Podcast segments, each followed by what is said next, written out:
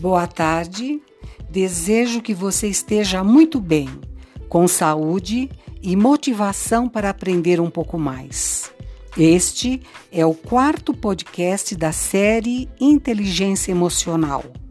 Falarei hoje sobre a importância de reconhecer emoções nos outros.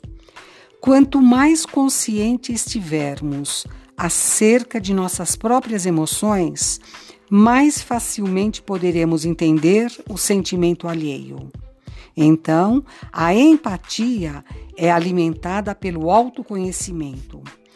Essa capacidade de saber como o outro se sente entra em jogo em vários aspectos da vida, nas práticas comerciais, nos relacionamentos, na paternidade, nos sermos piedosos e também na ação política. A chave para que possamos entender o sentimento dos outros está em nossa capacidade de interpretar canais não verbais, o tom da voz, gestos, expressão facial e outros sinais.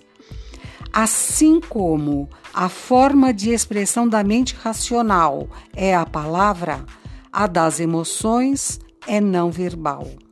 Fica esta dica. Treine, treine muito para reconhecer as emoções nos outros.